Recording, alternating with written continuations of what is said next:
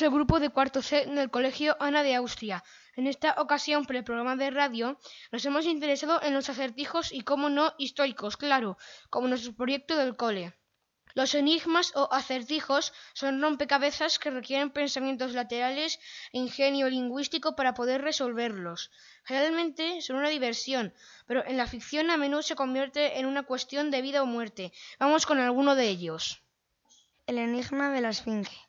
El pobre Edipo lleva una vida condenada por los dioses. Su padre, el rey Layo de Tebas, lo abandonó para que se muriera, con el fin de frustrar una profecía. Pero unos pastores lo encontraron y el rey y la reina de Corinto lo criaron.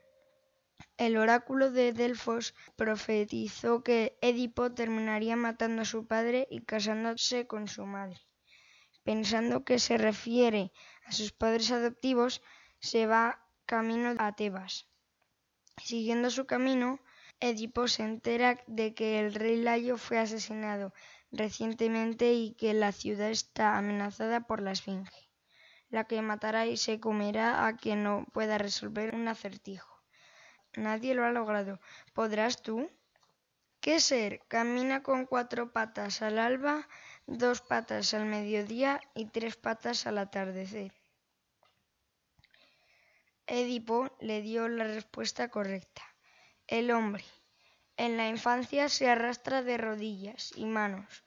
En la edad adulta camina derecho y en la vejez camina con la ayuda de un bastón. Un acertijo milenario. Una de las adivinanzas más antiguas de las que tenemos noticia viene a la antigua civilización de Sumeria en Mesopotamia. El actual Irak meridional donde la pictografía en tableta fue inventada mucho antes de 3000 a.C. Entre esos primeros escritos se descubrieron algunos enigmas. Aquí hay uno. Hay una casa a la que uno entra ciego y sale viendo. ¿Qué es? No, no, es un hospital de ojos. Esa casa de la que hablan los sumerios era la escuela. Enigmas de la doncella de hielo. El personaje central de la ópera Turandot de Puccini es una princesa china devastadoramente bella, pero por desgracia tiene un corazón de hielo. Su autoestima es tan alta que le exige a sus potenciales pretendientes que resuelvan tres acertijos o pierdan su vida.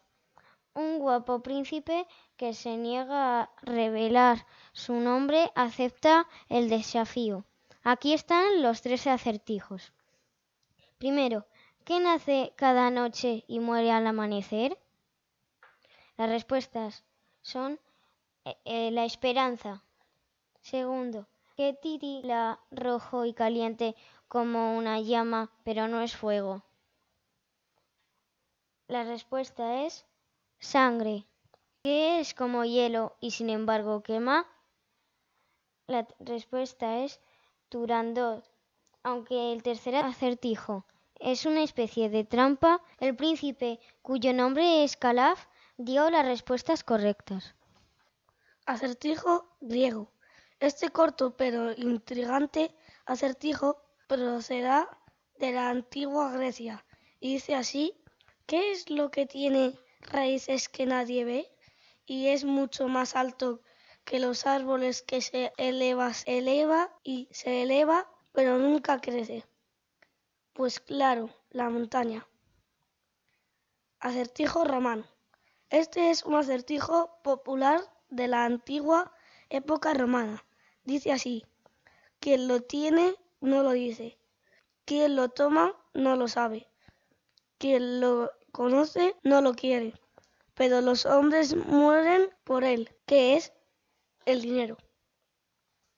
Acertijo medieval. Este acertijo data del 950 y está recogido en un libro de literatura inglesa antigua conocido como el libro de Exeter. Dice así, a menudo debo batallar con las olas, pelear con el viento, luchar con ambos al mismo tiempo, cuando parto para buscar tierra bajo las aguas. Para mí mi casa es ajena, soy fuerte en la pelea, si puedo aferrarme a mi territorio. En cuanto aflojo, aunque sea poco, mis enemigos se hacen más fuertes y enseguida me obligan a huir, robándome el tesoro que debo mantener a salvo. Lo impediré mientras mi cola resista. Las piedras pueden contrarrestar mi fuerza. ¿Cuál es mi nombre? Por supuesto, el ancla. Acertijo suizo. Suiza 1700. Es uno de los acertijos tradicionales más enigmáticos. Dice así: Viajé a la ciudad, me detuve en ella, nunca fui allí, volví al punto de donde salí. El reloj, claro. Acertijo americano. Estados Unidos 1800. Tengo un gallo que no necesita grano. Lo conservo como una maravilla. Cada vez que mi gallo canta, relampaguea, graniza y truena. Una escopeta. Y con esto terminamos. Adiós.